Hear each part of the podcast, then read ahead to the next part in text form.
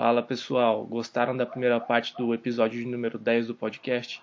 Rodrigo veio com ideias, é, provocações nessa dias que vão com certeza fazer nós técnicos refletirmos um pouquinho sobre nossas ações aí no dia a dia em termos de planejamento, treinamento, entre outros assuntos. Então, confira aí a segunda parte do episódio de número 10 do Tecnicamente Falando. Roda a vinheta.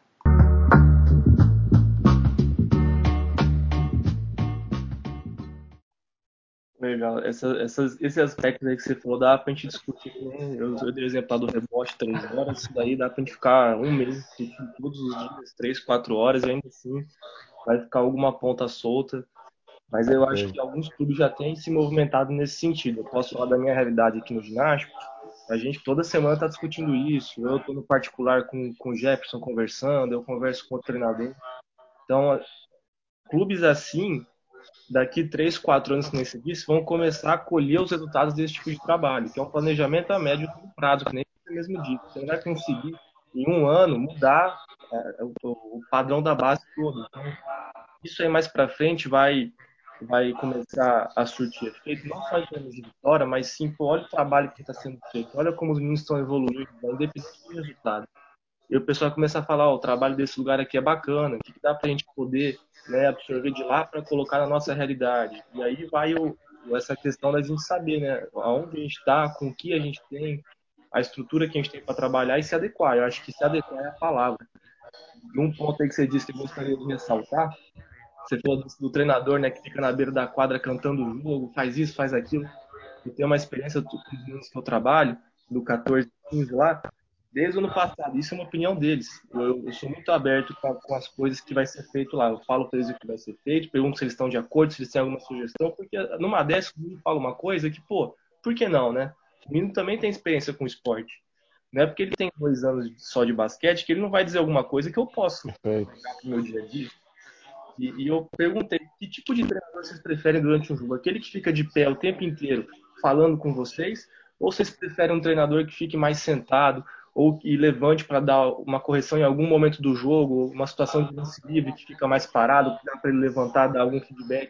Que tipo de treinador vocês preferem? Eles deram, eles falaram assim, a gente prefere esse treinador mais tranquilo no jogo, que chegue, dá informação, não fica o tempo inteiro gritando. Lógico, vai ter momentos do jogo que a gente tem que né, chamar a atenção, que dá essa, dá essa chamada, né? Mas você vê que o, a gente tem que trabalhar para os meninos e não para nós? E tem essa questão do ego que você falou. E isso é, é difícil da gente ainda elaborar, né? Mas faz parte do nosso processo aí de ensino-aprendizagem como, como treinador também. Do jeito que eles estão aprendendo no dia a dia, a gente também está aprendendo. E aonde se discute isso, né, Pedro? Na faculdade? A faculdade ataca muito pouco isso, né? Assim, a gente está com um problema no Brasil que os currículos pasteurizaram, né? Na educação física, assim, né? Ah, eu, talvez eu, eu tô na, agora, talvez eu é que estou agarrado emocionalmente ao passado, né? Na minha formação, né? Mas assim, é, eu tive, sei lá, vou dar um exemplo. Eu tive uma professora de metodologia do atletismo que me ajudou muito na minha formação porque eu fui aprendendo a biomecânica dos movimentos e ela pedagogizava o ensino né, das corridas, sabe? E as estratégias para tentar tirar aquilo do atleta, observar o atleta, aquilo está na minha vida até hoje. Assim, eu tive um professor de pedagogia do futsal, né? Porque a gente tinha as matérias específicas, você tinha uma carga horária para aprender cada modalidade. E aí eu lembro que tinham pessoas que ficavam assim: ah, mas pô, vai ter que ver tudo de novo sabe? O esporte sociomotor, né?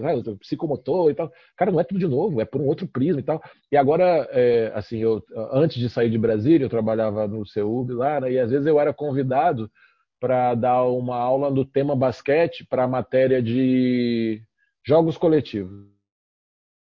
Aí eu fazia uma, uma, aula mais teórica na sala com eles, né? ia lá, explicava algumas coisas. Lógico que não dava tempo de falar de tudo, falava ali o básico ali. E mais uma aula prática, para tentar contextualizar o que eu estava falando agora, como é que segue essa questão do basquete e tal. Não, não, acabou. São só essas duas aulas, o semestre inteiro de basquete. Então, assim, é, sabe, é, a, a, gente está numa pasteurização. Então, assim, deve, eu acho, e é um movimento que está ocorrendo, né? É, vão começar a criar cursos, né? Vão começar a ter pessoas fazendo cursos específicos, especializados. Vai, isso é um novo mercado também que se abre. Né, no Brasil. Né? As pessoas especializadas começaram a criar curso é, para dar conta dessa demanda de discutir isso. Por exemplo, o basquete é um jogo com uma pressão de tempo, como outros esportes não têm, né, de tomada de decisão. Você tem uma pressão do tempo, o relógio está estourando. Você tem a pressão do tempo de 3 segundos, de 5 segundos, de 8 segundos, de 14, de 24, uh, e com um espaço limitado, onde as defesas é, alteraram muita coisa. Né? As defesas, há, há, um tempo atrás, subiram muito as linhas do passe, né? pular para a bola, negar passe, fazer cortar, entra a linha de ajuda. E, e, hoje em dia ela também tem essa questão da primeira linha e divide, e aposta, vai e volta, e faz um, um instante ali, né? o ioiô, né? vai lá e volta, e tira espaço e sabe, e faz o, enganar o cara e tal. Então, assim, é um jogo que tem muitas dúvidas, tem contradições. Tem contradições. Vou jogar uma para você aqui. É a, a, eu, eu gosto muito de ensinar o espaço da quadra e ensinar e discutir a troca do bom pelo ótimo, beleza?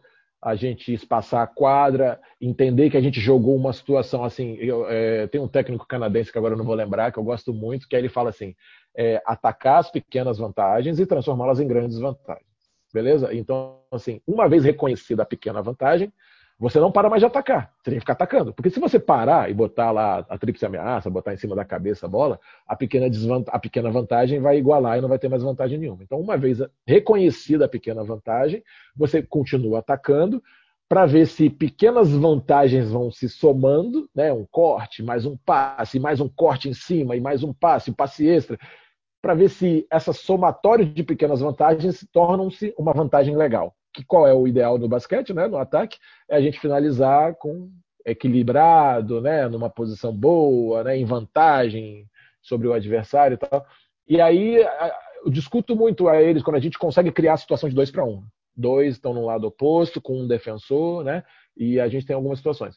Ponto. Eu falo muito sobre isso, porque na base da minha formação, eu preciso fazer que esses caras entendam que isso existe, que isso acontece. E a gente troca vídeo, a gente troca ideia, eu discuto com os armadores, discuto com os laterais, e, e vamos nessa. Ponto, Pedro. E desde fevereiro eu adotei mais oficialmente o Dribble Drive Motion como um dos nossos sistemas. Testei ano passado algumas coisas, mas vi que ia gerar muita confusão, era muita contracultura, muita mudança de cultura. Eu parei, já tinha outras experiências que eu me dei bem bem e me dei mal no passado, a minha experiência me disse que talvez não fosse a hora de continuar com aquela informação. Voltei em fevereiro com tudo, porque os caras já tinham uma ideia, eles já me entendiam um pouco das informações e tal. E, cara, no Dribble Drive Motion, na velocidade de jogo que a gente está querendo, o bom tá bom. Não, tem, não precisa mais de ótimo. O bom tá bom. O bom é bom. Tá bom? Finaliza. Finaliza porque a gente precisa jogar em velocidade, porque eu tô com um cara no rebote, eu vou entrar com outro cara no rebote que tem, tem, tem velocidade. No contra-ataque, o corner já está livre, o cara na, na lateral pro corner já está livre, está equilibrado, é o especialista, a bola é dele, já chega chutando, porque meu trailer está chegando muito bem, pro rebote que ele chega muito bem, o meu lado contrário pode chegar também reboteando, eu já tenho um balanço montado. Sabe, o Milwaukee Bucks com aqueles gigantões lá na NBA é um dos times que joga mais veloz e, se eu não me engano, ele vai tem 18% de tentativa de ir por rebote ofensivo. Assim, é um time que não vai por rebote ofensivo de jeito nenhum. Uh, mas o Denver Nuggets, que tem jogadores com outros tipos de sistema, joga um jogo muito mais lento, porque tem o Jokic, tem que respeitar um tipo de cara que vai comandar o tom do jogo lá. Então é um time que vai muito no rebote ofensivo, joga um sistema um pouco mais armado, sabe? Então a, a, a, é um jogo que gera contradições. O que, que, é melhor, o bom pelo ótimo ou o bom pelo bom mesmo? O que, que é melhor? Depende. o que é melhor. Depende, depende. Então, eu falo muito sobre isso, assim, quando eu vou falar com professores, algum colega, tá? a gente precisa ensinar o depende. A gente precisa ensinar o depende. Ensinar o depende não é me abster, não é, é, é falar assim, ah, eu estou pedagogizando demais, eu estou deixando na mão dos atletas. Não, não, não, não. É ele, é ele entender que nesse momento aqui, isso aqui é prioridade. Agora, nesse momento aqui, a prioridade é uma coisa que vai na contramão dessa prioridade antiga aqui, vai na contramão. Mas, porque senão o cara vai ficar assim, ah, mas você disse lá atrás. Meu irmão, é lógico que eu disse, porque lá funcionava isso. Agora, você está tudo bem com você? Você está entendendo que, que a gente está falando de coisas que elas mudam? Elas mudam, cara. Então, então assim, ensinar o depende. O cara está mais uh, tranquilo com a troca da informação. Eu defendi é, step alto lá a vida inteira. Defendi a vida inteira, o Pedro. Defendi a vida inteira. Eu fui jogar pela primeira vez uma Liga Ouro na minha vida, né? E eu falei, pô, eu vou defender o que eu sei ensinar, o que eu sei corrigir, que eu sei os times e tal. E eu me ferrei no meu step lá, porque os caras deitaram em cima de mim lá, entendeu? E eu comecei a ter que pegar livro, vídeo e ver defesa dentro, e mais espaço, e gambling ali, aposta e volta, e defende mais algumas linhas um pouco mais congestionadas, porque no profissional o tema já é outro. Então, assim, eu deixo de usar o step, alguma coisa? Não, mas depende, depende, Pedro, depende. Então, é, no jogo de basquete, a gente ensina muito isso. Né? Você, dá algumas características de jogo, eles experimentam elas, eles entendem quando elas se aplicam, e agora depende do depende do uso. Quando você está tomando uma dobra na, na, na, na, defesa, aí você faz um recuo, né? Como armador, você está jogando um pique, cara dobrou, aí você faz um recuo que, que vale mais? Botar no passe de apoio na sua frente, botar no passe no retrovisor ou botar no short roll? Depende, depende do seu time, depende de quem, quem passa, quem é esse cara que está passando essa bola, depende de, do ângulo que está, quem é o cara que está te defendendo. E depende, vale a pena às vezes driblar e continuar atacando esse pivô que está dando a dobra em você? Depende, Pedro, depende. E a gente está correndo para cravar certezas, a gente está correndo para cravar. Então é um jogo de ego, é um jogo de incertezas. E quando eu falo incerteza, é, quando eu defino alguma coisa com a minha equipe, eu tenho convicção dela. Eu vou. Uh, agora, vou citar o Gustavo novamente aqui, ele falou isso, o Léo também falou isso, né? O, eu tenho que escolher o veneno que eu vou tomar, né? A gente vai apostar algum... então, assim, naquela hora, naquele plano de jogo, a gente está com certeza absoluta de fazer aquilo. O que eu estou dizendo com incerteza é porque aquela é uma das milhares de opções que você tem. Então a incerteza é isso, você poderia fazer um monte de coisa. Só que quem vai ficar no, se fizesse isso, se fizesse aquilo, se fizesse... quem vai ficar nisso aí é jornalista, é pai, é torcida, essas pessoas têm que ficar nisso. A gente tem que ter um plano de trabalho que vai tomar uma certeza diante de várias outras opções, diante de várias opções, de outras opções. E isso, junto ao ego, é uma coisa difícil de lidar, porque a gente jogou um basquete há 30 anos atrás que eu tinha certeza do que fazer. Eu joguei o basquete 30 segundos, Pedro tinham jogadas que é o seguinte, ó, passa lá, bloqueia ali, vai sair lá e tal. Aí lá, faltando cinco segundos, vai sair aquele cara um contra um lá. Aí ele vai fazer a cesta. Não muda isso, hein? Quem mudar vai tomar uma dura. Vai tomar uma dura aqui. Tá entendido? Vai tomar uma dura. Tem que fazer o bloqueio direto. Mas eu tô indo fazer o bloqueio direto e o cara percebeu que eu ia fazer o bloqueio direto. Aí ele tomou a frente do bloqueio direto. Ele negou. Cara, ele deixou o aro livre para mim. Eu vou cortar para o aro que eu, tô, vou receber, vou fazer uma bandeja. Você vai falar o quê? Ei, parou, parou. Deixa de ser preguiçoso. Deixa de ser não sei o que lá. Não vai, pô, você não quer fazer o que eu tô falando e tal. Para mim, isso é ego. Para mim, eu posso até de repente falar assim, ah, num exercício que eu quero trabalhar o bloqueio direto, galera, vamos tentar evitar. Eu sei que uma hora ou outra, ó, que der, corta, não tem problema, mas vamos tentar privilegiar o bloqueio direto aqui. Vamos tentar privilegiar. Beleza, mas Sabe, você falar que o cara não fez o que você quis, sendo que é uma tomada de decisão perfeita do jogo, sabe? Porque ali é uma incerteza, cara. Ali é uma incerteza. O combinado era fazer isso, mas o cara fechou, cara. Ele tem que ter a liberdade de mudar de direção e você tem que ter o ego trabalhado para falar, meu irmão, resolva o problema resolva o problema. Isso é uma coisa que eu aprendo muito no adulto, trabalhando com adulto agora profissional, sabe? Uhum. Uh, eu quis muito cantar o jogo a minha vida toda. Eu trabalhei em duas competições profissionais, na Liga Ouro, né? E nas duas a gente não chegou onde a gente queria e assim é outro sistema. Perdeu, tá fora, mesmo. Perdeu, acabou, tá demitido. É, é outra pegada, é outra pegada a gente tem que entender que no nível mais profissional, meu irmão, é, não dá também para ficar abrindo tudo. Sabe? Então, assim, é, transferir o jogo na mão do atleta, dar a responsabilidade dele resolver os problemas também, sabe? É, mesmo, tem que fazer isso aqui. Ah, mas eu vou aqui, cara, então vamos fechar. Ou faz assim ou faz assim, mas tem que fazer isso aqui. Você tem que dar conta disso aqui. Isso é uma característica do adulto. E eu acho que nas categorias finais próximas do adulto, a gente já tem que começar a trabalhar mais isso. A gente tem que começar a trabalhar um pouco mais isso, entendeu? Então, cara, é o jogo de contradições, de incertezas, que a gente tem que tirar uma certeza disso para ter um plano de jogo, para ter uma proposta de jogo, né? Para todo mundo fazer aquilo decidido e tal. Mas às vezes o ego não deixa, cara. Às vezes a gente tá, sabe, vai parecer que eu não tenho autoridade, vai parecer. Então eu acho que na base ainda é um espaço para a gente trabalhar isso, para no adulto a gente já ir ali realmente focando um pouco mais as informações mais específicas do jogo mesmo. É, você disse uma coisa que eu acho interessante ressaltar, e é uma coisa que eu já tenho falado há um tempo, é que às vezes nós treinadores temos uma falsa ilusão de controle do jogo, né? Sendo que na verdade quem controla o jogo são os atletas. Então é essa e entra muito nessa questão do ego que você disse.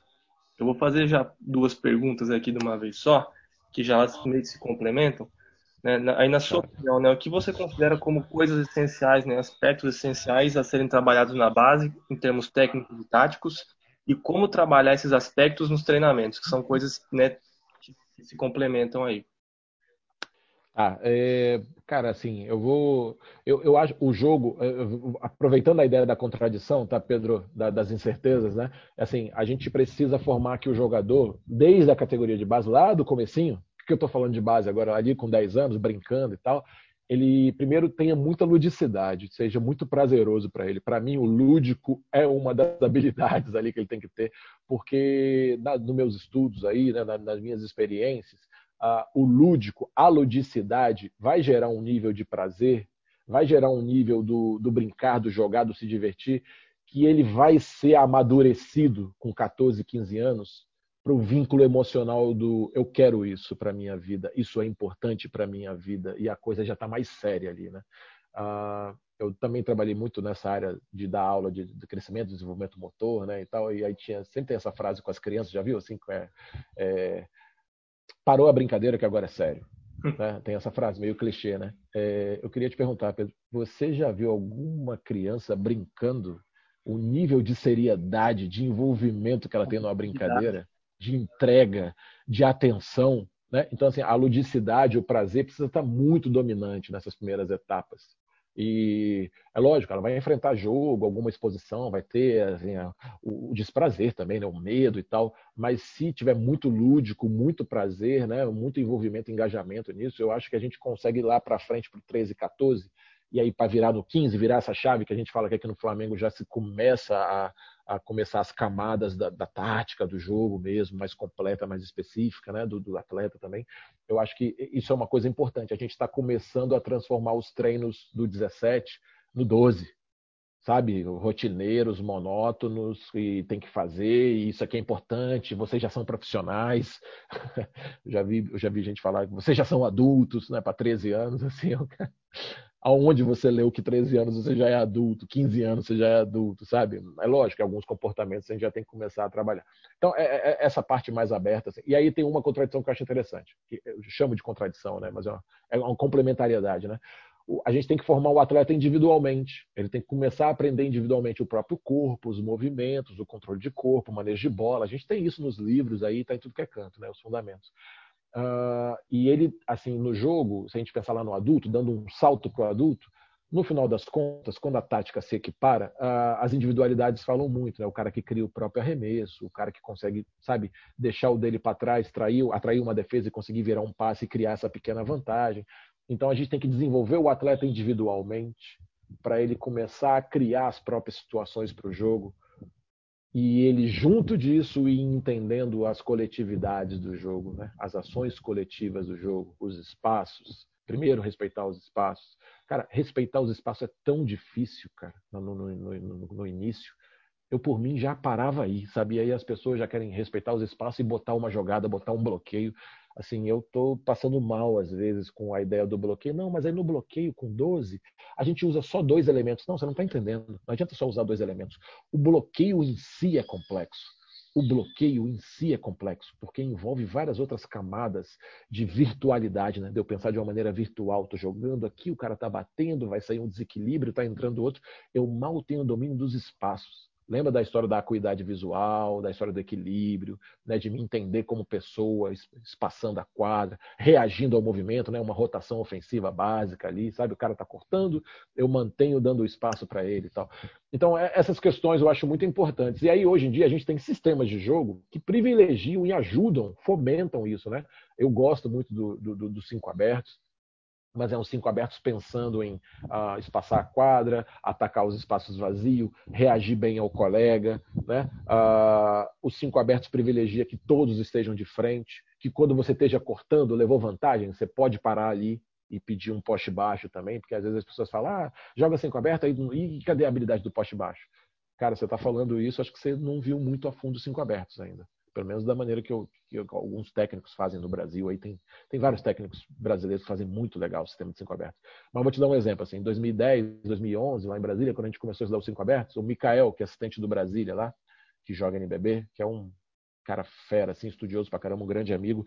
Eu convenci ele, ele é meio tímido, mas convenci ele de fazer uma clínica sobre cinco abertos em Brasília, né? Para começar a, a, a distribuir assim essa informação para as pessoas começarem a ver, caramba, dá para fazer uma coisa diferente, continua jogando o sistema, o meu grandão fica de frente, pega a bola, mas também joga embaixo. O pequeno também joga embaixo. E aí, cara, ele fez a clínica, foi muito legal. Isso disseminou em Brasília. Brasília começou a jogar cinco aberto em muitos lugares. Porém, em algum desses lugares, em algum desses lugares, sabe como era o cinco aberto? Todo mundo em volta da linha dos três. O pivô vinha lá, fazia um bloqueio no armador, fazia o roll e acabou, acabou. Não era cinco aberto, era só uma posição de cinco aberto. O jogo continuava sendo o mesmo. O jogo continuava sendo o mesmo, com os mesmos conceitos, com a mesma ideia de jogar um bloqueio, levar vantagem. O pivô só sabia fazer roll, nunca virou de frente para a cesta na vida. E o pequeno, não interessa se ele era pela esquerda, se era pela direita, o bloqueio deixava ele livre, ele era bom de fazer bandeja. Ele não entendia o tempo do jogo, ele não entendia o tempo da bola, não entendia o tempo dos colegas. Né? Por exemplo, o bloqueio, é, ele exige muito você aprender jogar o dois contra dois, os espaços, e depois jogar os outros três em volta. Cara, tem um monte de camada. Então, assim, sabe, é, pedagogizar essas questões. Então, eu acho que ela tem essa contradição de você fazer a parte individual e ir botando pequenas camadas de tática. E dá para fazer tática desde o início. Você vai brincar de, de pique-pega com as crianças? Tem tática. Tem tática. Tem, tem, tem oposição, tem como vai fazer. Você vai fazer um mini jogo é, com Coringa, alguma coisa espaçada, e 4 contra 4 e 1, né? Você vai fazer isso? Tem como fazer? Tem, tem, tem tática, sabe? Tem, tem tomada de decisão, tem estratégia ali pensando antes, e caramba, quando a gente for fazer a estratégia, não é isso que a gente está pensando. Então, uh, eu acho que a gente tem que se dedicar mais a como pensar essa implementação do jogo desde cedo. Pensar a implementação do jogar, do jogar, do brincar com o jogo desde cedo. Então, eu penso muito sobre essa questão. Aí eu talvez vou falar muita coisa assim básica, né, Pedro? É, dominar a parte corporal, acho muito importante. Um cara que não seja analfabeto motor, sabe? O cara salta pra caramba e aí só salta. Não tem muita mudança de direção, não tem muita ideia de, sei lá, receber um passe de costas para cesta, ter um bom ângulo, receber o passe de, determinadas alturas, alto, baixo, médio, uh, não ter vários tipos de proteção, de manutenção da bola, uh, ele vai mudar de direção com a bola, ele não faz o que a gente chama de facão. Aqui, né, a gente chama de facão assim, você vai mudar, você passa abaixo dos joelhos, né, e aí ataca, ou acima dos ombros, né? Agora eu estou adotando o acima dos ombros de foice, que aí fica facão e uhum. foice. Uhum. É, então, esses elementos técnicos básicos né, que a gente tem que ter para a gente conseguir tomar as melhores decisões, que vão são facilitadores para tomar as decisões. Que decisões são essas? Decisões que privilegiem o objetivo básico do jogo, que é fazer a cesta, o alvo, né? E aí, muitas vezes ela não está envolvida individualmente, ela está envolvida em eu criar um espaço, uma vantagem para outro colega meu, em sequência, sair livre fazer a cesta. Então, é, eu acho que a gente tem que tentar espalhar um pouco melhor essas questões, sabe? Primeiro, assim, jogar bastante o jogo, é, fazer. A, a, gente tem aqui, aqui no Rio o Fred, que trabalha com a gente, né? Que ele, ele trabalha só com os skills, né? E o Fred aposentou tem pouco tempo, tá montando a, a planilha de trabalho, assim, e é bonito você ver ele montando, sabe? Ele faz o trabalho com os atletas no adulto e faz com 12. E, assim, tudo que ele faz, ele está tentando imediatamente tentar levar para o jogo que é isso que a gente já conversou aqui há mais de uma hora já. Ter contexto, levar para o jogo, levar para o jogo, levar para o jogo. Então, assim, eu acho que passado isso ali com 12, 13 anos, aí ali com 14 já começar a iniciar o bloqueio indireto, entender os espaços. Cara, o bloqueio indireto tem uma complexidade de você pensar um ponto futuro que vai ficar livre, né? Porque aquele espaço que vai ficar livre é por um determinado tempo. Então, que ângulo que tem que pegar? Como que vai criar isso? E aí depois botar algumas camadas de pick and roll, a gente começar a entender os bloqueios. Aqui, aqui no Rio a gente faz com, com já, já tem pensado em fazer com 14, né? Ah, pensaria que talvez no mundo ideal lá para 15 só fosse começar a fazer, mas com 15 já tem alguma demanda de campeonato. A gente já enfrenta pick and roll desde os 12 anos, então assim sabe? Também fica uma coisa da gente ter que entregar um pouco para os garotos, né? Já ter um nível mais maturacional. E aí eu acho que o jogo de pick and roll, os, os jogos de bloqueios indiretos, baseado nesse sistema, sabe? Assim, eu gosto muito de usar tanto o dribble drive, a ideia do dribble drive, infiltrar, cortar e ler enquanto você infiltra, né? A gente tem uma coisa no Brasil que é o seguinte, ó, quando o cara infiltra, ele infiltra para fazer a bandeja só. Ele não infiltra para ler o jogo e criar um desequilíbrio, parar com os dois pés e fazer um fake e girar no pé de pivô, pivotear e pegar um passe de apoio, aquele passe das costas que tem. Que... A gente não tem muito costume disso. Eu acho que o dribble drive ajuda isso. É o cara aprender enquanto infiltra a ler os espaços. E a gente vai combinando isso com o jogo de pique, aí vai botando essas camadas, e aí você vai começando a incrementar, né? Vai começando a ter algumas jogadas um pouquinho mais fechadas.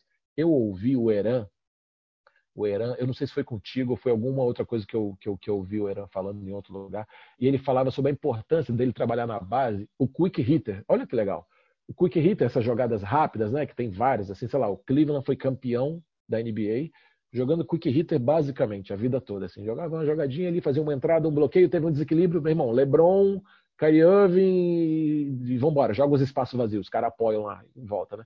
Aí você fica assim, pô, o quick hitter é uma coisa muito tecnicista, cara, muito voltado pro para o alto rendimento, já para o adulto. Como assim usar quick hitter na base e tal? Aí olha a argumentação dele, que o quick hitter vai ter uma capacidade de já abrir o jogo, e aí o final vai sobrar mais tempo, vai sobrar mais tempo dos 24 para esse cara jogar o final, que é o quê? Um jogo de pique, né? um bloqueio lá saindo, para ele ter que tomar as decisões. Então ele se valia do quick hitter para abrir a quadra, abrir um desequilíbrio. Caso não abra, vai ter que jogar a tomada de decisão que é o final do jogo, no final das contas, né? No adulto, uhum. vai lá, tem mil jogadas, todo mundo sabe as jogadas de tudo, tá tudo escauteado, ó, quicando para a direita com um drible, o cara chuta tantos por cento. Porque hoje em dia você fala assim, ó, quanto esse cara chuta de três? Ah, ele chuta 35%. Aí, olha a especificidade. 35% da onde? Porque no corner esquerdo é 42. Nossa. Aí no corner direito é 32. Aí no meio é 33. Aí a média dá 35. Sabe? Então, assim, no, no adulto, a especificidade é tão grande que no final das contas também vai valer o cara saber jogar o pique, os tempos certos no final. E assim, eu falei isso no podcast do Felipe lá. Me fala laterais altos no Brasil que jogam pick and roll, como ball handler. São baita jogadores que aproveitam da altura, que recua. Aí a gente vê o Luca Doncic e acha que é mágica, acha que ele nasceu, cara, com isso. Sabe? Vê o Neymar lá e fala que acha que ele nasceu com esse dom e tal. Sabe? Cara, aprendizagem não é mágica, aprendizagem não é mágica.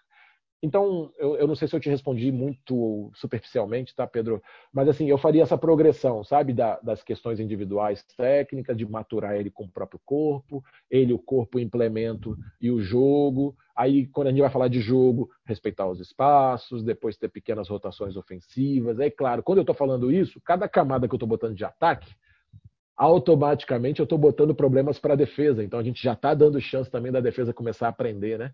é, é esses sistemas, né? Se está tendo a rotação ofensiva, quais são as linhas de ajuda, como é que eu defendo.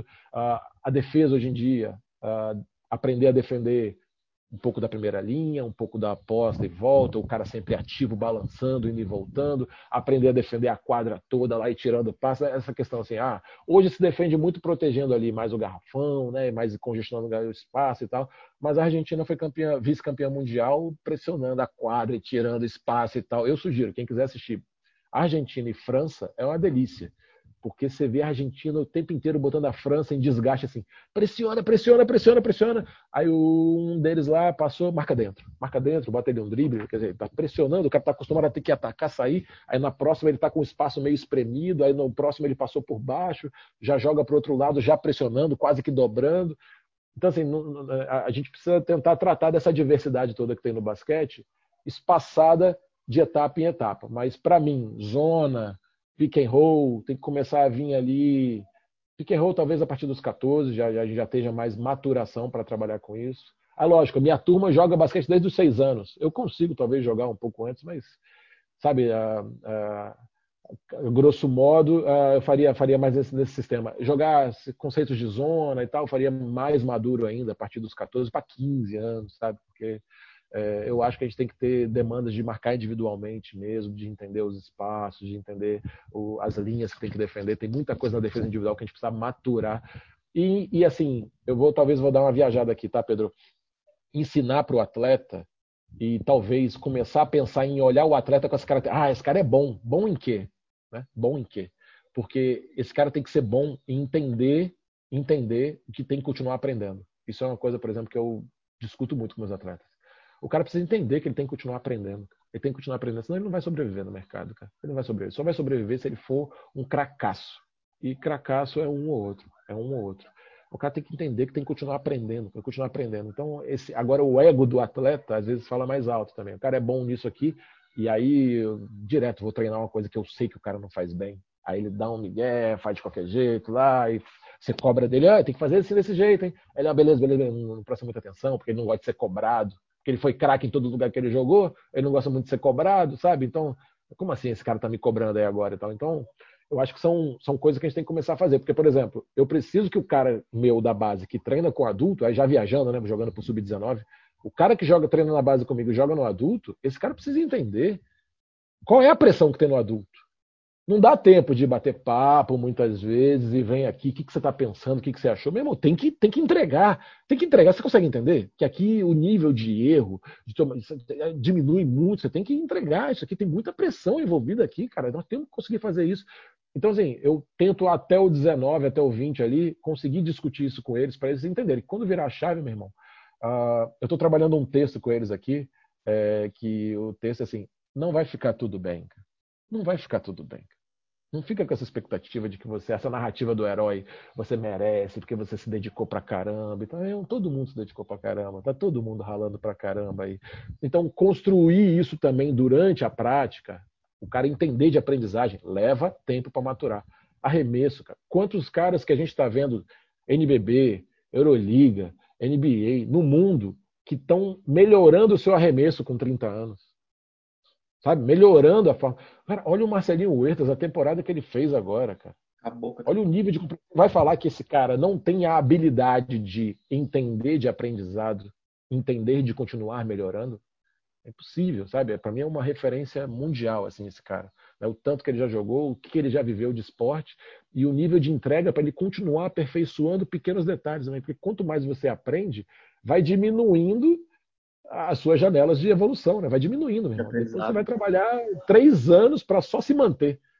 Pô, mas não evoluir nada. Cara, vou te contar. Você se manteve no nível que você está. Você treinou muito para só se manter no nível que você está porque se você parasse e não treinasse muito, você já ia cair. Então, eu acho que essa, é, isso é um pouco do que eu estou falando de progressão. Entender o cara a longo prazo, cara. Entender o cara a longo prazo. A gente está com alguns desafios no Flamengo, jogadores que estão mudando de posição. É sofrido pra caramba, cara. Os garotos passam muito aperto, assim, emocionalmente, né? Querem estar tá prontos já, querem entregar, tudo bem intencionado. Mas os caras têm que entender, cara. Os caras têm que entender que é processo, tem que entender o que, que ele fez antes, que ele não fez que agora ele vai precisar começar a fazer. Então, é, toda, toda essa questão eu acho que é muito rica. Assim, É, acho que essa importância do extra-quadra, né, do cara entender que ele, ele é um atleta, né, é difícil. Esse exemplo do Marcelinho, teve uma a live da, que o Gustavo, inclusive, que entrevistou ele, né, ele fala que nessa última temporada até a alimentação ele mudou, cara. Então, é, acho que quando o cara entende isso, ele já começa a, a, a, a ter esse processo de ser um pouco mais diferenciado. E essa questão do imediatismo, né? Às vezes o, o cara acha que, pô, eu treinei três dias, é, 500 arremessos certos depois do treino, eu tenho que estar tá matando bola já. O cara tem que entender é. que isso é difícil. Isso é muito difícil. Mas é porque, Pedro, no YouTube, no YouTube só tem edição. No YouTube só tem edição. Então certo. os caras querem fazer da vida a edição. Eles querem já dar certo na hora. E você tentar fazer um menino de 15, 16 anos entender que é um processo demorado é complicado, porque o menino é ansioso. A gente às vezes já é ansioso já tá, sendo técnico com, com quase 30 anos aí, um pouco mais, um pouco menos. Você imagina um de 15, 16 anos que o sonho dele é virar jogador, cara. Então, é, realmente, é, é você tentar saber lidar com isso daí também é muito importante. E Sim. eu vou fazer agora uma pergunta que, que acho que é uma pergunta que dá para fazer uma discussão muito grande, né? Porque é uma coisa que a gente tinha conversado antes. Tem alguns termos, né? Hoje estão virando tendência mundial entre os técnicos. Né? Então, muito se fala, pô, tomada de decisão, sistema aberto, jogo por conceito, jogada fechada. Qual que é a sua opinião em cima disso? A gente sabe que dá para fazer um, um, uma conferência, um webinar só disso, né? Minha, meu, Pedro, assim, eu, eu, acho que eu acabei passando por isso é, um pouco durante outras perguntas, mas vou tentar fazer de forma resumida, porque resumir não está sendo meu, meu potencial aqui né, no podcast. É, eu acho que a gente está muito em busca de determinismos, de frases prontas, sabe? A gente está fazendo, às vezes, eu digo que a gente está fazendo as perguntas erradas, às vezes. É, que eu, sabe, joga sistema aberto. É, os sistemas abertos têm um monte de vantagens, mas ele não, não vai ser hegemônico, ele não pode ser hegemônico.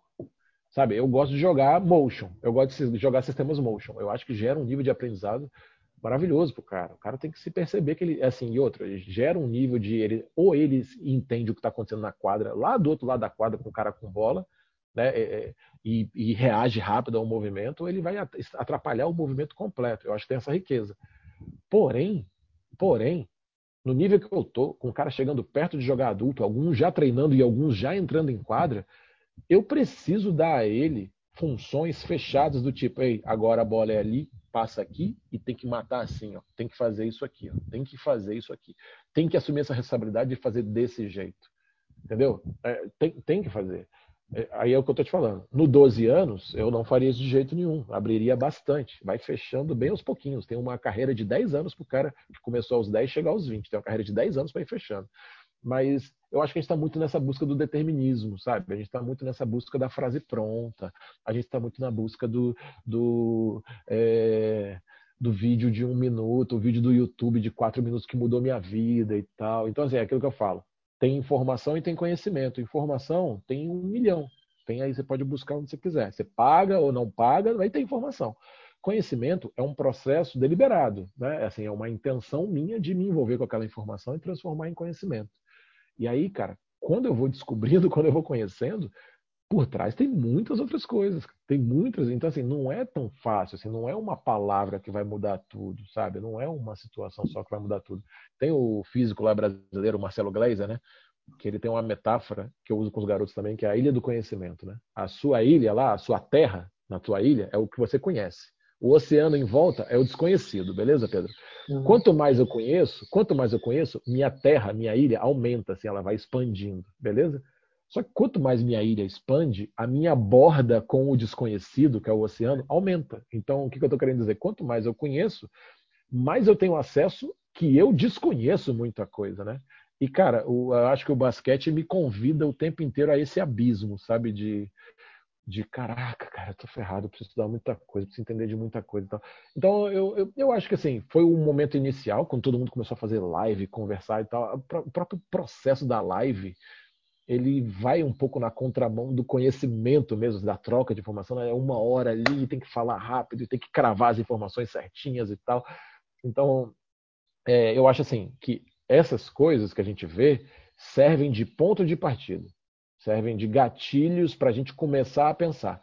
Mas o que tem que se discutir, o que vai se fazer, é, é, é, um mar muito mais profundo, é um mar muito mais profundo. Né? Então, eu confesso a você, sou meio ranzinza nessa área aí, eu fujo um pouco disso, assim, fujo do, das coisas prontas. Quando eu vejo muita certeza, muita frase pronta para alguma coisa assim, eu já, ah, cara, tô, já, já começo a desconfiar, assim, porque é, há uma profundidade muito maior, há uma profundidade muito maior. É lógico, é diferente, hein, Pedro? Eu preciso pedagogizar algumas coisas e transformar em frases para os meus atletas entenderem e interpretarem melhor aquilo, né, na hora de tomar as decisões. Então, isso é uma coisa, isso é uma coisa. Agora, eu pegar isso, caramba, deu certo comigo, ó, essa frase que eu falo funciona, e aí eu jogar para o mundo como assim, essa é a verdade. O basquete é isso. A vida é isso. Pô, tá de sacanagem, né, meu irmão? Tá de sacanagem.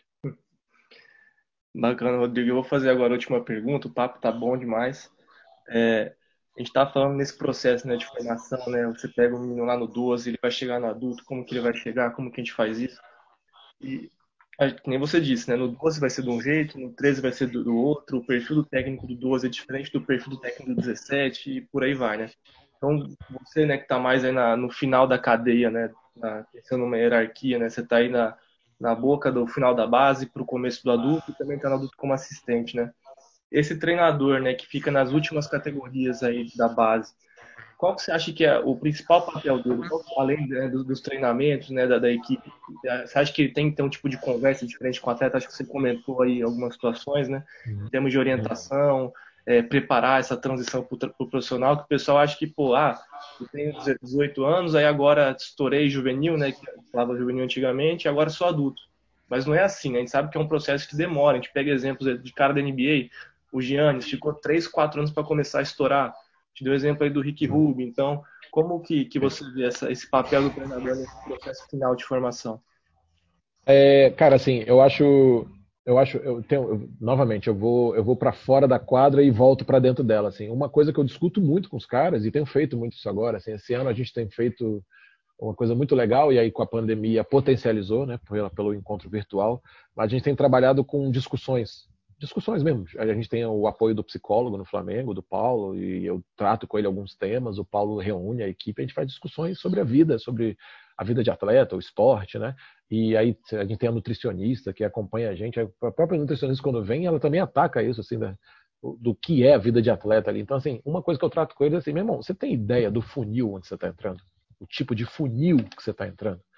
E assim, você tem ideia que é uma passagem aqui, o Flamengo, né? Aqui onde você está, na base agora, né? Você pode virar adulto, você pode não virar. Isso aí é da vida, isso aí é da vida. O que eu quero te perguntar é o que você está fazendo nesse processo, né? E aí não é uma pergunta meio, novamente, eu vou voltar ao coach quântico aí que eu estou tentando zoar e cara, é, é, é, caricaturar né, ele, assim, mas assim, é, o que você está fazendo da sua vida, empreenda, aprenda uma coisa por dia e seja não sei o que lá e tal. Não, não, não. Eu quero que ele entenda a fragilidade que é da área, assim, cara. É, a gente tem uma ideia de que poucos atletas conseguem vencer a barreira para virar profissional, sacou? Então, assim, é, é sério que você está aí escorado de que você pega muito rebote, de que você faz uma bolinha boa aqui. É sério que você está escorado aqui de quando você treina no adulto, você consegue marcar bem tal jogador, e aí você ajuda no treino, então você vai virar. É sério? É sério isso, bicho? Então, assim, eu acho que eu tenho uma função de fazer esse empurro final para o cara, de alertar ele assim, meu irmão, a partir de agora você vai ter vai acabar várias regalias da base, vai acabar várias regalias, está muito perto de acabar várias regalias da base para você. Você tem que estar tá preparado para a porrada que vai vir. E é uma porrada forte, é uma porrada forte. Viver do esporte no Brasil, para técnico é muito difícil, para atleta então, cara, que ainda tem a dor física, né? A dor do técnico muitas vezes é emocional e se cobra e tal, e emprego, como é que eu vou sobreviver disso? Como é que eu vou botar comida no prato da minha família? Tem várias coisas que estão no campo da emoção, né? Mas o atleta tem isso também, como é que eu vou sobreviver? E tem a dor física, tem as porradas, tem a lesão, então eu, eu, eu, troco muito isso com eles, cara. Isso é uma coisa que eu preciso que eles percebam. Que assim, se ele não começar a estudar mais o jogo, se ele não começar a ler, a ler, ler, ler, ler de outras áreas da vida, entender melhor, saber dialogar, saber conversar, saber se entender o que, que o técnico no adulto está querendo, o que, que ele tem que entregar naquele recorte lá, cinco minutos que ele vai entrar, o que, que ele tem que entrar, o que, que ele tem que entregar naquela hora lá.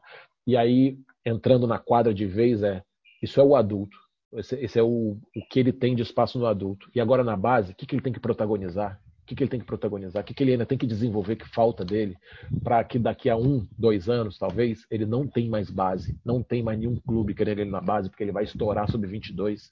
Né? E o que, que ele tem que fazer nesses últimos dois anos para conseguir estar um pouquinho mais maduro, para conseguir sobreviver né, nessa guerra que é o eu preciso jogar em algum lugar, ter algum contrato, ir pegando alguns minutos e ganhando experiência, porque, na minha teoria, pelo menos aonde eu trabalho, eu quero que ele entenda que ele vai maturar ainda durante a. Ele não vai sair para o adulto pronto já. Se ele achar que ele vai sair para o adulto pronto já, na primeira, na primeira porrada que ele tomar, na primeira pegada que ele tomar, que ele, putz, eu não estou dando conta e não é como eu pensava, nível de frustração vai lá para cima e aí vai para o burnout e aí ele vai querer largar de vez, não vai querer ver esporte nunca mais na vida.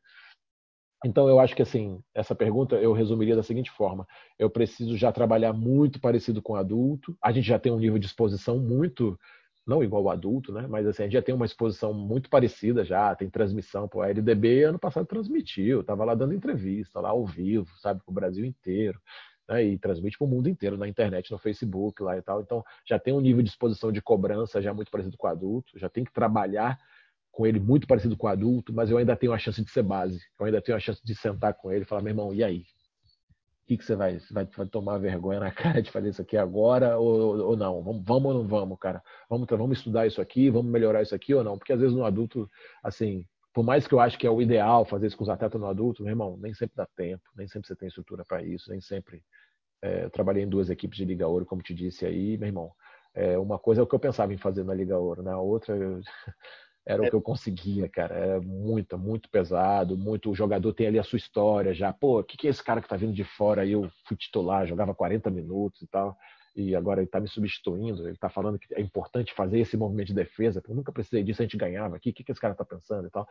Então, eu acho que no esse último técnico, ele tem que já dar essa substância do adulto, mas ele não pode abrir mão ainda de ser formador. Ele não pode abrir mão de ser formador. Às vezes a gente abre um pouco mão, sabe? A gente fica com esse discurso que tem certa razão. Pô, já é adulto, cara, já tem que. Verdade, já tem que se comportar como adulto, já tem que ter, já mora fora de casa, já recebe salário, tem que ter um comportamento de adulto, tem que ser organizado, tem que chegar antes no treino, tem que. Verdade, já é adulto. Mas não é adulto ainda. Mas não é adulto ainda. É, o cara ainda tem que aprender bastante coisa. Você, você dentro dessa, dessa, sua fala aí, criou mais uma pergunta aqui para mim, né? Ah é, essa importância né, do, do atleta, né, dele, dele entender que, por exemplo, a nível adulto a gente sabe que tem muito, né? Hoje em dia, estatística, sinergia, edição de vídeo, por mais que eu acho que o Flamengo não faça muito, que eu já vi o Gustavo falar disso, ainda tem, né? Pô, o cara chega em casa ele acha que acabou o treino dele. Não, mas tem material, você deve mandar para WhatsApp, playbook. Então tem coisas para ele estar tá estudando. Então a importância disso, né, para o atleta entender a importância disso. E outra pergunta é, qual que você acha que é a importância da questão do nível cultural, né? Às vezes, pô, o cara fica 100% no basquete, mas você vai conversar com o cara sobre... Cara político, o cara não sabe nem nada do que está acontecendo. É, questão, o cara não sabe falar uma língua, a gente sabe da dificuldade, né, de se conciliar essa parte cultural com a parte esportiva aqui, porque acaba que chega um momento que você tem que escolher se você estuda ou você joga. Como que você vê essa, essa questão? Que eu acho que para mim é absurdamente importante. É, ó, da primeira, da estatística, o, o Gustavo não passa muito para os atletas, né? Ele transfere muito para o treino dele na quadra, né? Foi isso que ele quis dizer, assim, mas uhum. o Fernando, que é o primeiro assistente, faz bastante adição, assim, passa horas, horas, horas, eu ajudo ali no, no que posso e tal, mas o protagonismo é todo do Fernando e do Gustavo, né? Que assistem muito o jogo e tal. Então, assim, é, às vezes você não passa para o jogador porque você não quer sobrecarregar ele com informação. O treino já está dando conta daquilo, né? mas o técnico tem que fazer o tempo inteiro, o tempo inteiro, tem que fazer tudo, tem assim, é, nem tudo que eu, nem tudo eu passo, mas tudo eu faço. Nem tudo eu passo para eles, mas tudo eu faço. Eu tenho que estar tá dominando todas as variáveis lá. Então, eu converso muito com os garotos sobre isso, a gente discute muito. Eu costumo, hoje em dia, a gente tem essa facilidade, por exemplo, eu uso o Instagram para o meu bem. Eu acho que o Instagram é uma ferramenta feita, é tipo uma máquina de pouco, de, de de cassino, né? Aquelas para é, viciar e tal. Tem o seu fundo comercial aí para viciar e tá. A gente daqui a 30 anos vai descobrir o nível de doença que ela gerou e tal. Não o Instagram em si, né? Mas as redes sociais em, em geral. Mas eu tento usar ela pro, pro, a meu favor. Assim, hoje em dia tem muito. Você segue todos os times da Euroliga da NBA e você tem um arsenal de jogadas recortadas, 20 segundos de um movimento, 30 segundos de um movimento. Não, é direct a vida inteira. Ei, olha essa bola aqui que legal, aquela que a gente conversou e tal. Então fazer os caras estarem vendo o tempo todo jogadas e eu peço para eles trazerem também, botar no grupo ou me trazer, conversar, ver vídeo com eles, eu acho que é uma coisa muito importante. Ver jogo, ver jogo é uma forma de intelectualizar eles no jogo, né? assistir jogo é uma forma de estudar, né? E aí tem o ver jogo e ver jogo, né, o, o Pedro? É, eu trabalhei com um cara uma vez falando, ah, porque eu vejo muito jogo e tal. A gente passou um tempo dividindo a mesma moradia, que estava é, né, em mudança e tal, e eu, quando eu ia, ele ficava vendo o jogo assim, ó, mexendo no celular aqui assim, e vendo o jogo, eu falei, ah, você não tá vendo o jogo, cara. Isso aí não é ver jogo para mim, sacou? É, é, tá passando o olho no jogo só. Então, é, criar a cultura de ver jogo, tudo. E aí, já trazendo para. Pra... Mas assim, cuidado com os excessos também, né? A gente não achar que o vídeo diz tudo, né? A, a estatística é muito importante, mas não diz tudo também. O importante é no treino ele ter o discernimento de trazer essas informações para as práticas, né? Senão a gente vai ficar muito no campo da, da estratégia, e como a gente conversou hoje bastante. Uhum. Vai ficar muito no campo do pensa como tem que fazer, pensa mais na vida real, ali na quadra, é que ele tem que estar tá bem, transferindo bem as informações para lá. E essa última parte, cara, eu acho que, assim, eu sou professor, né? Acima de tudo, eu sou professor, cara. É, eu estudei pedagogia, estudei a, a didática, estudei né, a, a, na formação. A gente vem de uma ciência humana, a, a, ciência da saúde, tem as partes das exatas que eu amo, adoro, uh, mas a gente vem de uma ciência humana, estritamente humana, de formação, né? Então, eu acho que a gente tem que começar de repente a pensar mais isso, assim, né? não é jogar, toma aí, lê livro aí, toma, lê uns livros aí e ver se aprende alguma coisa mas é discutir melhor com esses caras, dialogar. É, eu, eu, eu, sou isso aqui que você viu hoje. Eu falo muito, muita informação, dou uma volta ao mundo e depois concateno elas todas para fazer uma, uma conclusão. Eu tenho tentado aprender a me comunicar de maneira mais efetiva com os meus atletas, né? Então, para você ter uma ideia assim, tem alguns atletas que eu percebia que o que eu falava, ele entrava na quadra, ele não praticava em seguida. Eu falei, ó, ele tem uma defasagem de aprendizagem ou eu tô, é, se não está aprendendo, talvez estou ensinando mal, né? É sempre bom pensar dessa forma, né? Não é que o cara não quer nada, né? Hoje em dia se fala muito isso, né, Pedro? Essa nova geração não quer nada. Então, talvez ele não queira o nada que você está oferecendo. Né? porque o que você está oferecendo para ele serve como nada, está totalmente descontextualizado da realidade. Então, eu tenho tentado pensar, é, filtrar melhor as informações, ser mais efetivo na informação, falar melhor e tal. E aí tem um atleta que eu já estou com bastante intimidade com ele, eu já sentei com ele e falei assim, ó, eu percebo que você não, não consegue pegar o que eu estou falando. E o erro é meu. Preciso que você me mostre quando eu estou errado nessa coisa. Me para, aonde eu estiver falando e fala que não entendeu. Então aí acontece às vezes no treino, no próprio pedido de tempo no jogo, eu estou ali acelerado, dando 3 mil informações cruzadas ele. Ei, ei, ei, repete aí, galego. Repete isso aí, galego. Então, assim, sabe, é, criar, é, é, é, criar essa comunicação com eles, eles entenderem que é importante entender as coisas e não fingir que eu estou ensinando e ele fingir que está aprendendo, né? E aí eu tenho discutido isso com eles, sobre o que, que eles estão buscando, em questão de... O cara quer jogar no exterior, mas não domina línguas.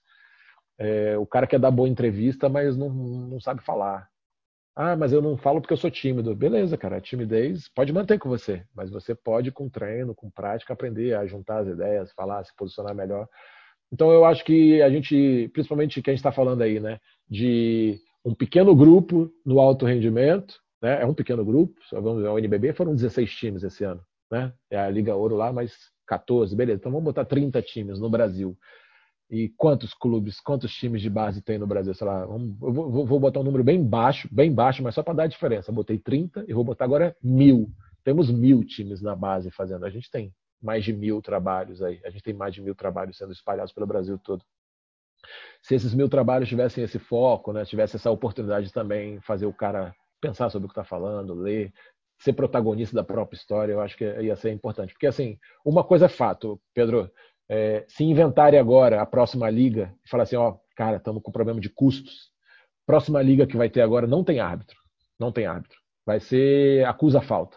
Vai, pode ser, vai, vai, vai sair pancadaria, vai dar problema e tal, mas a competição vai existir. A competição vai existir, Pedro. A competição vai existir.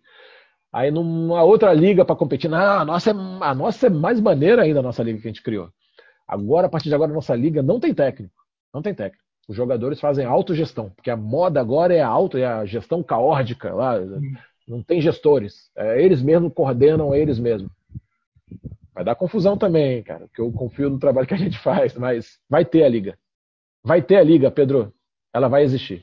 Agora, se falarem assim, ó, não, vamos inventar uma liga sem atleta. Essa liga não vai ter. Uhum. Essa não tem como ter. Né? Então a gente precisa, principalmente na base, fomentar o protagonismo do atleta. E não é o protagonismo do tapinha nas costas se você é bom, mas assim, meu irmão, você é protagonista da sua carreira aí, cara. Vamos, vamos saber do que está falando, vamos estudar sobre isso que você está vivendo, sabe? Então, eu sei que fica muito numa área muito filosófica, né? E eu tendo, eu tendo, eu tenho essa linha minha de, de pessoa de levar isso para o campo da vida, assim. Mas eu acho que está na hora da gente pensar isso, cara. A gente dá esse protagonismo ao atleta. E o protagonismo não é, é falta de conhecimento meu, não é falta de habilidade minha, não é permissividade. Não, não. É trazer o conhecimento junto com eles, junto com eles. E na hora da quadra, meu irmão, a gente talvez vai se falar daqui a 10 anos, Pedro, a gente vai ver a velocidade que o jogo vai chegar. Porque se a gente já está falando que ele mudou, uh, eu não vejo cenários para os próximos anos dele desacelerar. A não ser que entre alguma regra que, uhum. que, que privilegie isso. Mas, por enquanto, a tendência é que ele vai acelerar cada vez mais. Então, se o espaço diminui de tomada de decisão, entre eu ter a bola e ter que tomar decisão, se eu estou cada vez mais pressionado a ter que tomar decisão, cada vez mais o jogo está na mão do atleta. Então, a gente precisa, na nossa pedagogia do treino, protagonizar essa entrega, tratar melhor essa entrega do jogo para o atleta e saber com o nosso ego ir lá direcionando, administrando. A nossa função vai existir sempre. Né? As pessoas falaram que com a tecnologia não ia ter professor, mas ia ser só teleaula. E a gente sabe que isso é uma fragilidade, né? Porque o ensino se dá no trato. O ensino ele se dá pela sinestesia também, né? Pela, pela experiência, pela vivência, pela troca ali humana, né?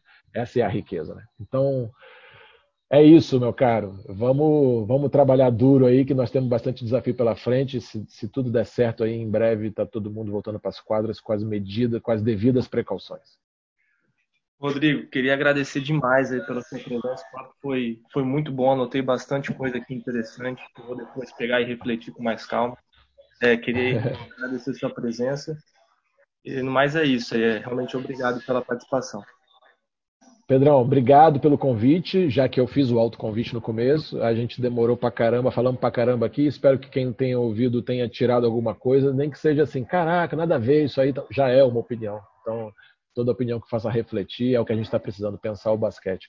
É um prazer, eu acho que a nova geração tem que ter voz, tem que ter energia, que isso aí é, sempre tem, mas tem que ter fôlego, cara. Tem que ter fôlego. Segura a onda, vai firme, mantenham o podcast, mantenham o trabalho de vocês que eu acho que nós temos que ter muita gente pensando no basquete aí para a gente abrir novas frentes no futuro. Um abraço. Fechou.